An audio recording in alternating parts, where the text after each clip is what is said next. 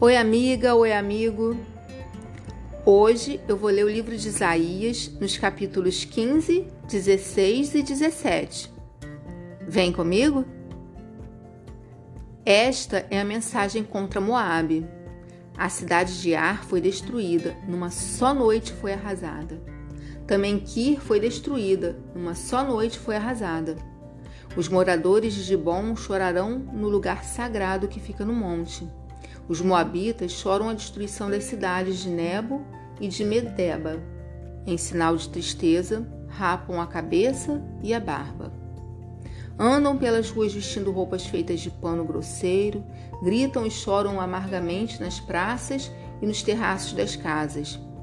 Os moradores de Esbom e de Eleal gritam de dor, e os seus gritos são ouvidos em Jaza. Os soldados de Moabe perdem a coragem e ficam tremendo de medo.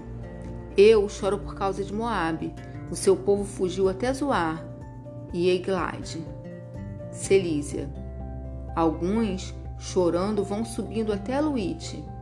Outros, gritando de dor, fogem para Oranaim. O riacho de Nirim está seco. Todos os pastos secaram. As plantas morreram, não sobrou nada de verde. O povo de Moabe foge para o outro lado do riacho dos salgueiros, levando consigo todos os seus bens. Ouvem-se gritos por toda a terra de Moabe. Em Eglaim e em Beelim ouve-se o barulho de choro. O rio, que fica perto de Dibon, está cheio de sangue, mas Deus vai fazer contra Dibon uma coisa ainda pior. Ele vai fazer com que as pessoas que ficaram vivas em Moabe sejam devoradas por leões.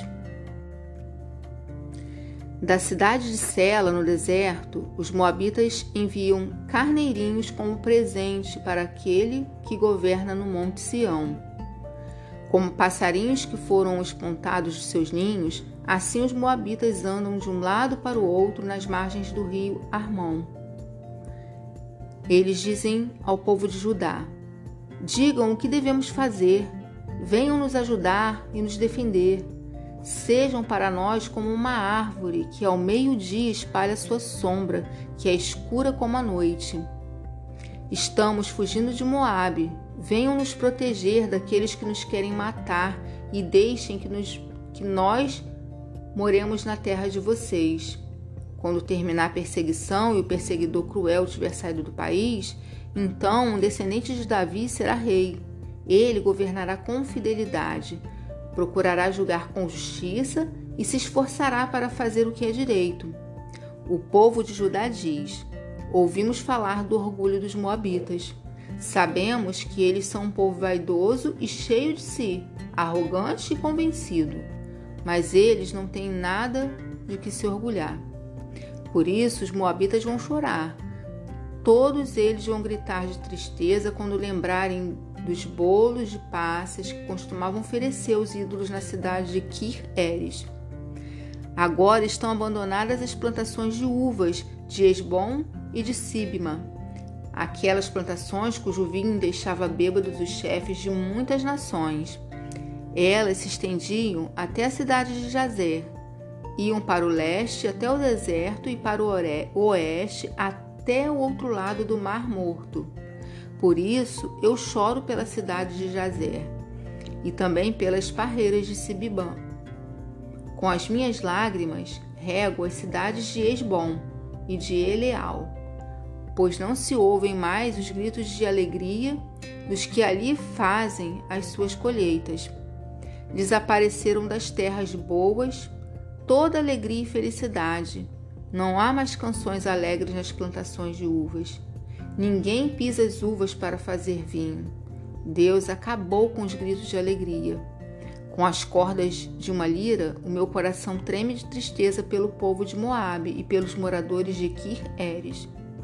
Os moabitas se cansarão de tanto ir aos seus lugares de adoração nos montes para orar aos seus deuses, mas isso não adiantará nada. Esta foi a mensagem que o Senhor anunciou há muito tempo a respeito de Moabe.